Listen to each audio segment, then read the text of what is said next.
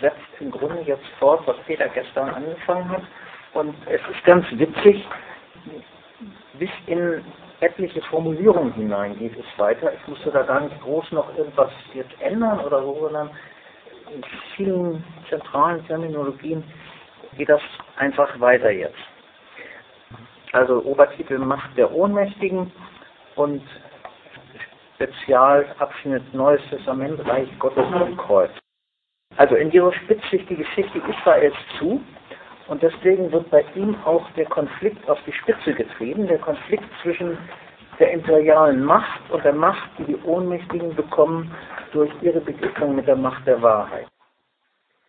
Die prophetische Imagination, wie wir es gestern besprochen haben. Und die Evangelien signalisieren durch ihre Zitate des Alten Testaments, dass es bei Jesus einen neuen Durchgang durch die Geschichte Israels geht. Und auch in der Gestaltung ihrer Story setzen sie entsprechende Assoziationen. Andy Wright nennt das die Obertöne, die bestimmte Geschichten haben, die also frühere Geschichten in Erinnerung rufen und da Zusammenhänge herstellen. So, und die Evangelien erzählen kurz gefasst die Geschichte davon, wie Gott seine gute, segensreiche Herrschaft auf der Erde von neuem gewinnt, nachdem sie verloren gegangen ist durch Adams Fehlentscheidungen. Das Stichwort dafür, das zentrale Wort ist, ich sage es jetzt zuerst auf Griechisch, die Basileia, das Königtum, die Königsherrschaft Gottes, Gottes Herrschaft, Reich Gottes, Himmelreich. Da gibt es also viele Übersetzungen für, aber das Grundlegende ist eigentlich immer dieses Wort Basilea. Und die beste Übersetzung, die ich dafür gefunden habe, ist das englische Wort Kingdom, Königtum. Das ist das, was noch, was die griechische Urbedeutung am besten eigentlich widerspiegelt. Wir haben dann in der Art nicht so was, was das so gut hinkriegt. Und die Argumentation dabei ist, das, was im Alten Testament verheißen ist, angekündigt ist, der Ausblick darauf, dass Gott eines Tages wirklich wieder König dieser Welt sein wird, dass er die Erde beherrschen wird, all das, das wird jetzt im Neuen Testament zu erfahrener Realität, aber es ist anders, als ihr es euch vorgestellt habt. Man kann das Thema deutlich sehen am Anfang des Lukas-Evangeliums etwa das Magnificat, der Lobgesang der Maria. Maria ist gerade von dem Engel gesagt worden, dass sie die Mutter Jesu werden soll. Und dann antwortet sie mit einem alttestamentlichen Psalm, könnte man fast sagen. Das sind fast alles Sachen, die genauso gut auf Psalter stehen könnten. Ich lese mal nur einige Verse vor, nicht das Ganze. Mit starkem Arm hat er seine Macht bewiesen. Er hat die in alle Winde zerstreut, deren Gesinnung stolz und hochmütig ist. Er hat die Mächtigen vom Thron gestürzt und die Geringen emporgehoben. Den Hungrigen hat er die Hände mit Gütern gefüllt und die Reichen hat er mit leeren Händen fortgeschickt. All dies so ähnlich findet man auch in den Psalmen. Aber der Unterschied ist, dass Maria anfängt und sagt, er hat mich, seine Dienerin, gnädig angesehen, eine geringe und unbedeutende Frau. Und dies hier, was also hier eine alte Verheißung unseres Volkes ist, das wird jetzt Realität und es wird Realität in meinem Leben. Und das ist der Schritt ins Neue Testament hinein, all das, was über Jahrhunderte, Jahrtausende vorbereitet ist, das wird jetzt Realität. Es, es ist nicht mehr nur Hinweis und Symbol, sondern es passiert. Und Maria sagt, es wird durch meinen Sohn kommen, die Erlösung der Ohnmächtigen und der Sturz der Mächtigen. In Jesu Worten, das Reich Gottes ist nahe. Und man muss sich dann immer dazu denken, und zwar durch mich. Das ist die Grundbewegung im Neuen Testament. Und nun steht bei Matthäus, Markus und Lukas am Beginn der öffentlichen Wirksamkeit direkt nach der Taufe Jesu die Versuchung, die Begegnung mit Satan. Und in dieser Versuchung geht es um die Versuchung der imperialen Macht. Also, aus Steinen Brot zu machen. Der König, das ist der, der über Brot gebietet oder mit den Worten von gestern die Ökonomie des Überflusses. Von der Tempelzinne zu springen, das ist die imperiale Religion, die Sicherheit und Bewahrung verkündet. Mach, was du willst, wie unsinnig dein Abenteuer auch ist, aber Gott wird dich behüten. Und dann schließlich das Ganze konzentriert im Angebot der Weltherrschaft. Dies alles wird ich dir geben, wenn du niederfällst und mich anbetest. Die Versuchung der imperialen Macht ist mit dem Namen Satan verbunden und dieser Name taucht in den Schlüsselstellen der Geschichte Jesu immer wieder auf und tatsächlich auch immer wieder mit der Versuchung der imperialen Macht. Also zum Beispiel in dieser Szene, in der erst Petrus erkennt, dass Jesus der Christus ist und dann aber, als er hört, dass er leiden und sterben wird, ihm sagt, nein, das geschehe doch nicht, sagt Jesus, zurück mit dir, Satan.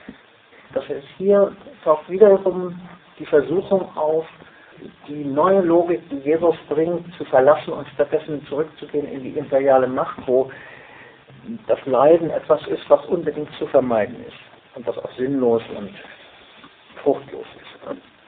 Und dann noch einmal vor der Kreuzigung, da fuhr der Satan in Judas Ischariot und brachte ihn dazu, Jesus zu verraten. Oder im Johannesevangelium kurz vorher, ich sah den Satan vom Himmel fallen wie ein Blitz. Das heißt, äh, an diesen Zentralstellen geht es immer um den Sieg über Satan und gleichzeitig in den Obertönen und manchmal auch sehr deutlich um den Sieg über die Versuchung der imperialen Macht. Diese Versuchung Jesu weist zurück erstens auf die Versuchung Adams im Paradies. Wenn man sich das zum Beispiel anguckt in Markus, dann ist da im Prinzip die ganze Szenerie des Paradieses da. Die Tiere, der Versucher, der Mensch. Nur der Garten nicht. Der Garten hat sich inzwischen in eine Wüste verwandelt.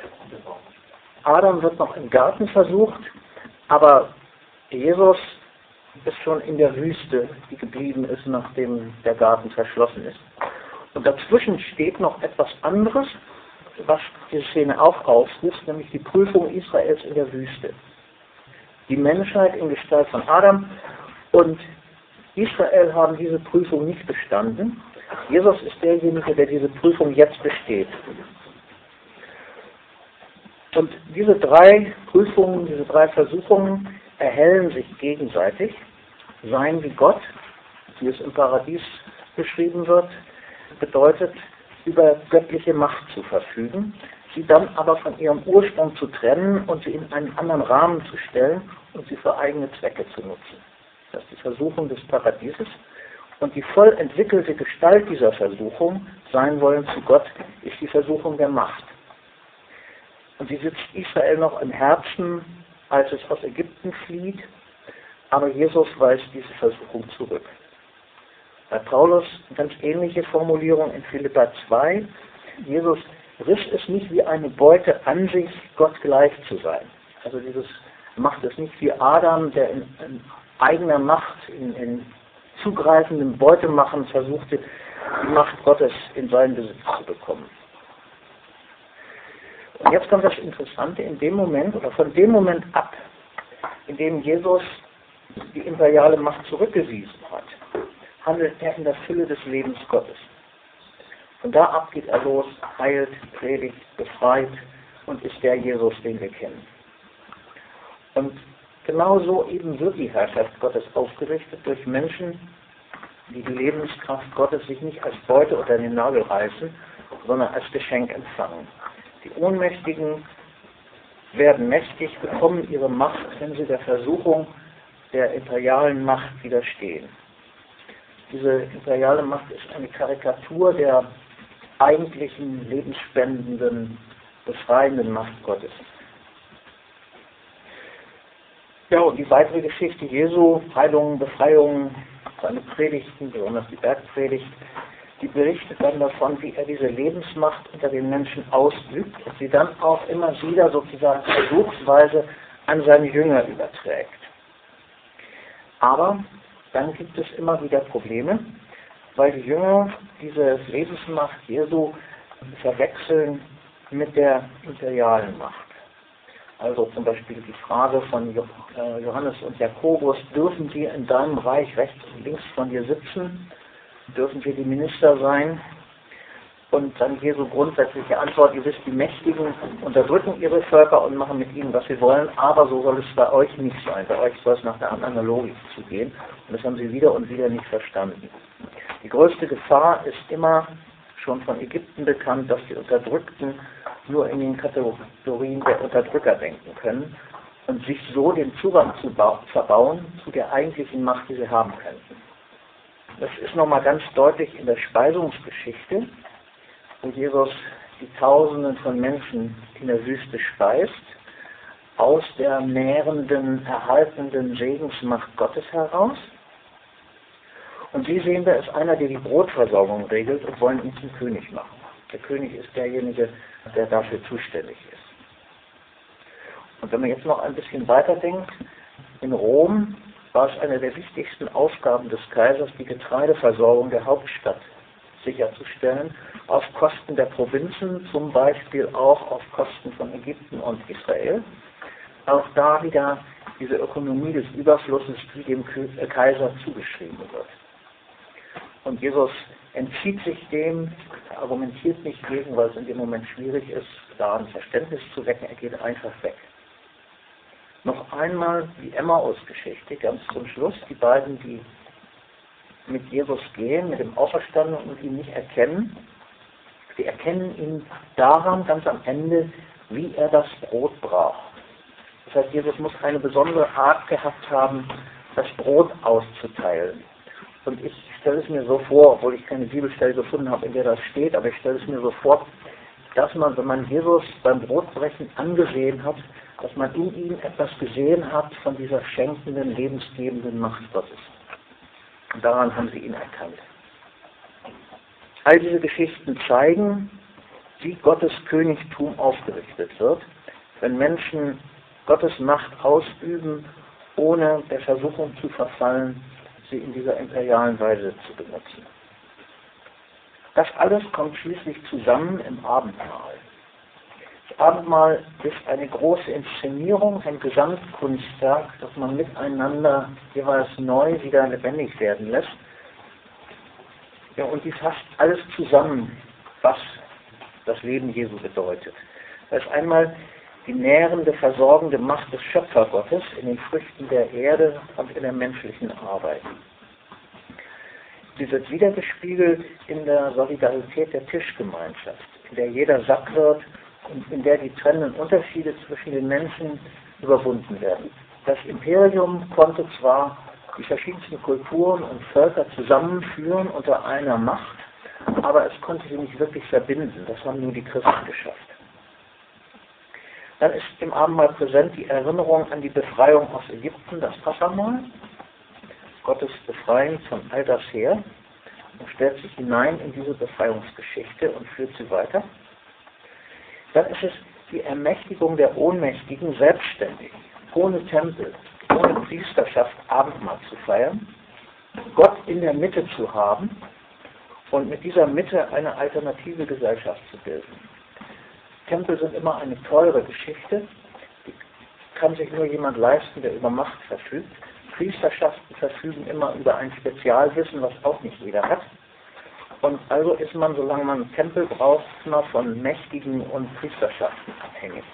Jesus ermächtigt die Ohnmächtigen, das alles beiseite zu lassen. An jedem Küchentisch kann Abendmahl gefeiert werden mit dem, was man sowieso im Haus hat. Und das sorgt für die lebendige Gegenwart Jesu in der Mitte dieser Gesellschaft in Brot und Wein. Und jetzt wird die innere Dynamik seines Lebens konzentriert und zugespitzt auf Brot und Wein, Leib und Blut. Und auch das ein ganz vielschichtiges Zeichen, weil Brot und Wein ja stehen für all das, was Leben gibt. Das Brot für die Ernährung, der Wein für die Freude und das Blut ist der Träger des Lebens. Also das heißt alles ganz positive Symbole, die aber in dieser Zusammenstellung gleichzeitig der gebrochene Leib und das vergossene Blut sind. Tragen also auch die Signatur des Kreuzes, ein, ein sehr vielschichtiges Symbol, was er da aufrichtet. Jesus ist dieses Leben in vielfacher Gestalt, aber er ist bereit, es zu opfern, es zu geben, weil er es nicht festhält wie eine Beute. Damit sind wir jetzt beim Kreuz. Kreuzigung Jesu ist seine letzte und entscheidende Versuchung.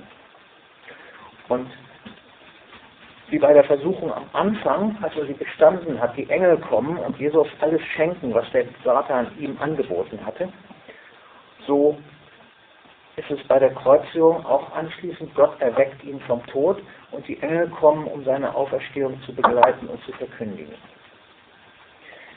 Was vollzieht sich also am Kreuz? Es ist der Endkampf zwischen der imperialen Macht und der göttlichen Macht, die den Ohnmächtigen zugedacht ist. Ein paar Punkte. Das Kreuz ist die hässliche Kehrseite der imperialen Macht. Es gibt diese Macht nicht ohne irgendeine Form von Kreuz. Wer so sein will wie Gott, der braucht eine Hölle, in die er alle anderen schicken kann, die sich ihm nicht unterwerfen. Von dieser Hölle wissen alle, aber keiner denkt an sie oder spricht über sie. Wir kennen das bei uns hier in Deutschland äh, aus der Hitlerzeit von den KZs, von denen alle wussten und über die keiner sprach. Damals, ich glaube, es war Cicero, der ungefähr sinngemäß geschrieben hat, das Kreuz möge fern sein vom Körper jedes, jedes römischen Bürgers, aber es möge nicht nur vom Körper jedes römischen Bürgers fern sein, sondern es möge auch fern seiner Gedanken sein und es möge etwas, ein Wort sein, das keiner ausspricht. Das Kreuz, diese dunkle Kehrseite der Macht. Jesus stattdessen geht in vollem Bewusstsein auf das Kreuz zu und stellt sich. Jesus geht in eigener Initiative dieser Dunkelzone der Welt, dieser Hölle entgegen. Und die Kreuzigungsszene ist gestaltet als die ultimative Versuchungsszene. Wenn die Priester da kommen und sagen, steig herab vom Kreuz, oder die Zeloten sagen, hilf dir und uns, jedes Mal geht es darum, nimm Zuflucht zur Logik der imperialen Macht, selbst als beinahe Toter, ist das immer noch besser, als sich wehrlos dieser ganzen Sache auszusetzen. Kurz vorher hat Jesus es zu seinen Jüngern gesagt, mein Vater könnte mir, zwölf oder zehn Legionen Engel schicken. Hier auf einmal wieder das Wort Legion. Die römischen Legionen waren der Kern der römischen. Das heißt, auf dieser Ebene könnte mein Vater mich natürlich unterstützen, aber das ist es nicht, was ich will. Darum geht es nicht. Es ist eine andere Logik, um die es geht. Stattdessen hält Jesus auch in dieser Versuchung an seinem Weg fest. Man könnte zum Beispiel zeigen, wie alle Seligpreisungen der Bergpredigt auf den gekreuzigten Jesus zutreffen. Seligpreisungen der Bergpredigt sind so, dass sie auch das einbegreifen, was Jesus da tut und was er erleidet und wie er es erleidet. Er ist damit drin, die umgreifen ihn, er ist in dem Bereich, den er selig gepriesen hat. Das heißt, die Ohnmächtigen bekommen ihre Macht, wenn sie ihre Ohnmacht so annehmen, wie es in der Bergpredigt beschrieben ist. Auch von einer anderen Seite betrachtet, das Gespräch zwischen Jesus und Pilatus, Johannes 18, wo Pilatus dann am Ende sagt, ja, das ist schon Wahrheit. Und als er Jesus befragt, da sagt ihm Jesus, ich bin in die Welt gekommen, um für die Wahrheit Zeuge zu sein. Das heißt, Jesus ist Hinweis, er ist Repräsentant der ursprünglichen Schöpfungswirklichkeit. Seine Macht besteht darin, dass er der Welt das Lied vorsingt, das sie bei ihrer Geburt gehört hat. Und er tut es bis zum letzten Atemzug. Das ist das ein Zitat von dir selber oder hast du das irgendwo raus? Habe ich mir gerade ausgedacht. Oder? Ah, nein, nein, das ist eine Abwandlung von dem Marx-Zitat, dass man den Verhältnissen, die Verhältnisse zum Tanzen bringt, indem man ihnen ihr eigenes Lied vorsingt. Ah.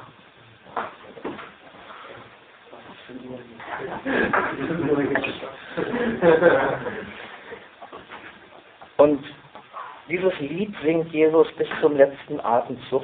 Er ist der Repräsentant der verborgenen Wahrheit dieser Welt. Zusammengefasst, er geht seinen Weg bis zum bitteren Ende. Er bleibt Gott und den Menschen treu bis zum letzten Atemzug. Er lässt sich nicht in irgendeine Form von Feindschaft hineintreiben. Und sofort, als er seinen letzten Atemzug getan hat, stellt sich der Effekt davon ein. mindestens im Markus-Evangelium ist das sehr deutlich, der Offizier, der die Hinrichtung leitet, der Repräsentant des Imperiums, sieht Jesus sterben und als er ihn so sterben sieht, sagt er, der ist Gottes Sohn gewesen. Gottes Sohn war kaiserlicher Titel und der Repräsentant des Imperiums sagt sich damit vom Imperium los. Er ist der Erste, der dieses neue Lied gehört und verstanden hat. Praktisch gesprochen, umgesetzt auf die Wirklichkeit der jungen Christenheit, bedeutet das, es ist das Urbild eines Prozesses, in dem die christliche Bewegung später im Imperium seine Agenten abspenstig und umgedreht hat. Beispiel Apostelgeschichte 16, Paulus in Philippi, der den Kerkermeister äh, bekehrt, indem er selbst ins Gefängnis geht. Bis heute spiegelt sich das in der Strategie gewaltfreien Widerstandes, dass es darum geht, an die wahre Menschlichkeit der Unterdrücker zu appellieren, die in wie entstellter Form auch immer noch in ihnen vorhanden ist. Und das kann Leiden bedeuten, aber die Hoffnung ist, dass der Rest an Menschlichkeit, der in den Unterdrückern vorhanden ist, dieses Lied äh, hört und versteht und sich zurückrufen lässt zur eigentlichen Wahrheit dieser Welt. Voraussetzung dafür ist aber bis heute in jeder Praxis gewaltfreien Widerstandes, dass man der Logik der imperialen Macht widersteht und sich nicht auf die Schiene setzen lässt, der Gewalt der Unterdrücker mit in ihrer eigenen Sprache zu antworten. Um das zu können, müssen die Ohnmächtigen eine Spiritualität des Widerstandes gegen diese Logik entwickeln. In ihrem Kern ist nämlich die Logik des Imperiums eine geistliche Macht. Und alle politisch-taktischen Schachzüge zur Befreiung werden unterlaufen, solange die geistliche Logik des Imperiums auch in den Unterdrückten lebt. Deshalb erinnere ich noch einmal an das Abendmahl als regelmäßige Übung zur Distanzierung, zur Zurückweisung der imperialen Logik. Nicht im Sinne einer Kopfentscheidung, sondern als ja, poetische Praxis, um dein Wort von gestern aufzugreifen, poetische Praxis und Teilnahme an der gemeinsamen Inszenierung eines Gesamtkunstwerks, in dem sich unsere Lebensgeschichte mit der großen Geschichte Gottes verbindet.